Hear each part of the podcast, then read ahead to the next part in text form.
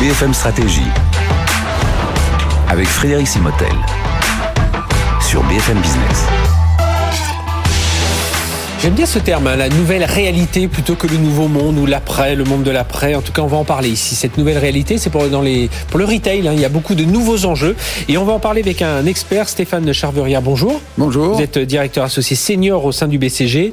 Euh, alors, inutile de rappeler quand même avec cette pandémie, le e-commerce, enfin tout, tout a été bouleversé. Mais pour vous, est-ce qu'il y a des nouveaux, euh, enfin, il y a des comportements nouveaux ou plus anciens, mais qui s'étaient pas encore vraiment installés et qui vont s'installer durablement dans notre façon de consommer? Bien, tout à fait. Je pense que même si tout le monde euh, espère un retour à une forme de normalité au plus vite, mhm.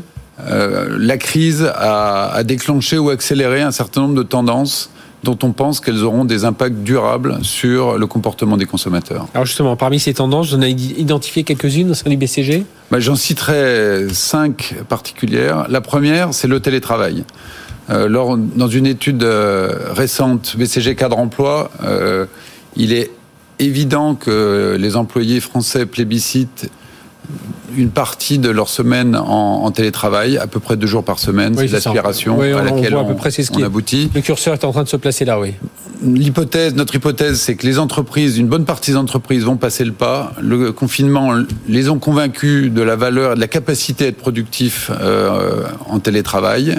Et là, on voit bien les implications que ça va avoir. Consommation à la maison, mm-hmm.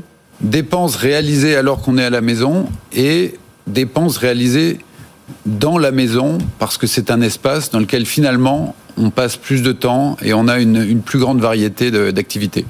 Deuxième facteur important, c'est le facteur des migrations de population. Alors, migration, c'est peut-être un grand mot. En tout cas, on le voit assez clairement aux États-Unis. Oui, plus qu'en France, on va le voir un petit peu aux abords des grandes villes. On va le voir un petit peu et on va voir, ça sera probablement un peu plus lent. Mais c'est le mouvement de population euh, de jeunes couples en particulier qui délaissent les centres-villes pour aller dans des zones un peu moins denses, voire des petites villes de province lorsque leurs employeurs vont dans des logiques de, télétravail à des niveaux très élevés, ce qui est le cas aux États-Unis.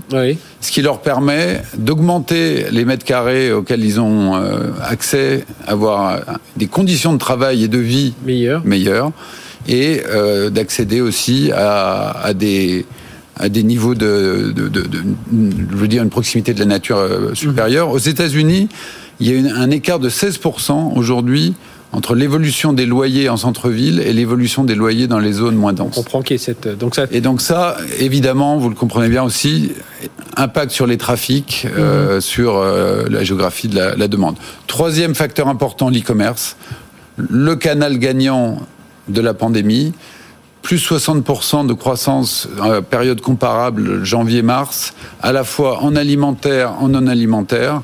Donc un, vrai succès qui est lié à une demande des, clients à laquelle les distributeurs ont vraiment répondu. Mhm. La pandémie, ça a été le moment pour la distribution de monter en compétences, de mettre en place des infrastructures qui vont perdurer. Euh, voilà. Et cette confiance qui s'est nouée aussi entre les. Alors quatrième facteur qui est plus euh, sur l'intime des, clients ou des consommateurs, c'est l'importance donnée à l'hygiène, à la santé, au bien-être. Je pense que le, confinement a été une, période de, recentrage sur soi. Et il y a toute une, euh, une ribambelle de services et de produits qui ont bénéficié de ces tendances. Et on pense que là, c'est aussi une un type de comportement qui va perdurer. Mhm. Enfin, le dernier point, qui est un point un peu plus euh, inquiétant, c'est la polarisation économique entre les précaires, qui ont beaucoup souffert du confinement, et dont les perspectives économiques sont quand même très incertaines, et une partie de la population qui a vu son pouvoir d'achat se maintenir, son patrimoine euh, plutôt bien se comporter pendant la période, comme on le sait, voire même a pu épargner, et donc qui constitue un, gisement de consommation très attractif. Mhm. Et donc euh, nécessité de bien prendre en compte cette, euh, cette polarisation dans les, les actions commerciales à venir. Et, le, si, on s'arrête juste sur le, la partie e-commerce, vous faites quel bilan là de cette de cette année de confinement? Comme vous l'avez dit, ça a augmenté plus de 60%. Les, les, les marchands, les e-marchands ont su se mettre globalement, évidemment, les petites entreprises, c'était un peu plus compliqué, on en a parlé, mais euh, voilà, tout le monde a su euh, peu à peu prendre le, prendre le, le pas et puis comprendre. Je pense que ce qui était important, c'est de comprendre qu'il n'y avait pas le digital et le, et le physique d'un côté, c'est que c'est un ensemble et le client, euh, selon les, selon les produits, selon ses envies du moment, il va vers l'un ou vers l'autre. Alors tout à fait. Alors quelques chiffres intéressants. On, vient de, publier une étude avec Fox Intelligence sur le sujet. Donc croissance à peu près équivalente alimentaire non alimentaire. Dans les deux cas liés en grande partie par l'acquisition de nouveaux clients, donc de nouvelles personnes qui sont rentrées sur euh, l'e-commerce, ce qui légitime le fait que ça va perdurer. Oui. En alimentaire, ce qui est intéressant, c'est une surperformance des nouveaux services. Alors que le Drive, qui est le, le, le service assez traditionnel du e-commerce alimentaire en France, est à plus 54%, la livraison à domicile est à plus 90%, et les plateformes de proximité type Deliveroo, Uber Eats Mhm. sont à plus 137%. Ouais. Donc on voit une, une part importante de l'innovation dans les nouveaux services qui nourrissent la croissance du e-commerce. Sur le non alimentaire, ce qui est frappant, c'est euh, en rebond à ce que, ce que vous dites, c'est que les, les commerçants traditionnels, les retailers traditionnels ont surperformé dans toutes les catégories les e-commerçants euh, pure play parce que justement, ils ont utilisé la crise pour se remettre en cause et accélérer sur le digital. L'écart de croissance entre les pure play et les e-commerçants traditionnels est de 60 points de croissance, ce qui est considérable. On peut dire que la pandémie, ça a véritablement permis ou forcé euh, les distributeurs traditionnels à vraiment embrasser l'e-commerce euh, avec l'importance que ça nécessitait de Et, et, et amène bien entendu en place tout ce qui est euh, de l'omnicanal, que ce soit dans à logistique. Enfin, voilà, tout, tout ça est en train de changer. Alors justement, qu'est-ce que ça va signifier pour ces entreprises du retail, toutes ces transformations? Parce qu'on l'a dit, le, le drive c'était bien, mais enfin ça continue évidemment, mais c'était euh, c'était déjà en place. Et maintenant, je disais à l'instant, l'omnicanal, la logistique, on va avoir le dernier kilomètre qu'on va faire encore plus rapidement. Enfin, il y a plein de choses qui sont en train de changer. Le service client? Alors, la première implication, à très court terme, l'urgence, c'est quand même de gagner le retour en magasin des clients. Ah oui. Et donc ça, l'e-commerce peut aider, puisque grâce à l'e-commerce, on peut localiser et communiquer avec ses meilleurs clients.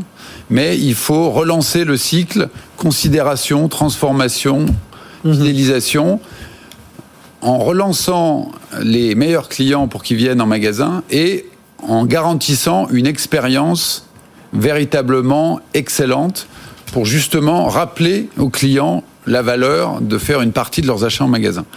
Donc ça, c'est la première urgence. La deuxième, c'est pour les retailers d'avoir une posture assez stratégique, puisque le e-commerce, ça rend tout le métier plus complexe. Ça rend les choix d'allocation de ressources, les modèles d'organisation plus complexes. Et donc, posture stratégique pour sur le e-commerce, faire les bons choix, quels canaux, quels clients cibles, quelles aspérités, quel lien avec mes magasins, mais aussi dans les magasins, comment réenchanter l'expérience client Oui. et quel lien avec le e-commerce. Oui, de ne plus rester à le, le vendeur qui vient vers le, le client et juste lui demander ce qu'il veut. Donc c'est mieux connaître le client. Ça veut dire euh, euh, il faut travailler davantage le contact avec le produit. C'est tout ce genre de choses qu'il faut retravailler pour pour le- l'enseigne. Il y a à la fois le contact avec le produit et mettre à disposition de la force de vente et des personnels en magasin l'ensemble des informations dont il a besoin pour éviter que le client online en sache plus que le Ouais. vendeur dans le magasin. Et le deuxième enjeu, c'est la personnalisation, la compréhension du client, savoir à qui on parle afin de lui donner ou le, le conseil le plus adapté. Et ça, ça passe véritablement par la valorisation de l'ensemble des canaux dans, euh, et de toutes les informations qu'on arrive à avoir du client et une très grande synergie entre le magasin et le, Au, le web. au BCG, vous parlez même d'un terme, c'est l'ultra praticité. Voilà, que je le prononce bien. Alors ça, ça fait partie des, des forces du magasin. Là, il y a encore des, des spécificités du magasin qui sont assez uniques, parmi lesquelles euh, vous avez besoin de quelque chose dans 15 minutes, euh, proche de chez vous, proche de votre travail. Le magasin, c'est l'endroit parfait à partir du moment où le retailer est au rendez-vous Mhm. et a véritablement le produit. Donc la, la gestion des, des manquants et euh, la gestion de la pouvoir, euh, et la, la promesse de tel produit, vous le trouverez dans mon magasin si vous venez, est extrêmement importante. Et, et puis, faut, re- selon vous, il faut re- re- réviser aussi la politique de prix? Aujourd'hui de coûts, enfin de, de tout ça autour des. De... Alors- ça fait partie des enjeux aussi. Alors, un des enjeux, no- notre hypothèse, c'est qu'on rentre vraiment dans une phase d'ultra concurrence. Parce que concurrence entre acteurs, entre zones commerciales, entre canaux. Dans cette phase d'ultra-concurrence, il faut se donner des marges de manœuvre. Et pour se les donner, il faut absolument optimiser les coûts, les infrastructures, le modèle opérationnel, Mhm. pour s'assurer qu'on libère le maximum de ressources à destination des clients. Ensuite, pour le, le prix et les promotions, là encore, il faut être assez stratégique, savoir pourquoi on le fait, sur quel type de population, dans quel, euh, dans quel but. Et là encore, la data et l'information qu'on arrive à capter à la fois en local et sur le web jouent un rôle critique. Et, alors pour vous, au sein du BCG, vous devez rencontrer aussi pas mal dans ce monde du retail de, dirigeants, d'enseignes qui sont dans... on est quand même dans un monde plein d'incertitudes. Hein. Je parle même pas des décisions gouvernementales, mais voilà, savoir comment les, gens vont se comporter, comment la mondialisation, est-ce qu'on va revenir à une relocalisation plus forte? Enfin voilà, il y a, des multiples questions. Euh, Comment on répond à toutes ces incertitudes aujourd'hui? Alors, aujourd'hui, le, contexte est, comme vous le dites, extrêmement incertain.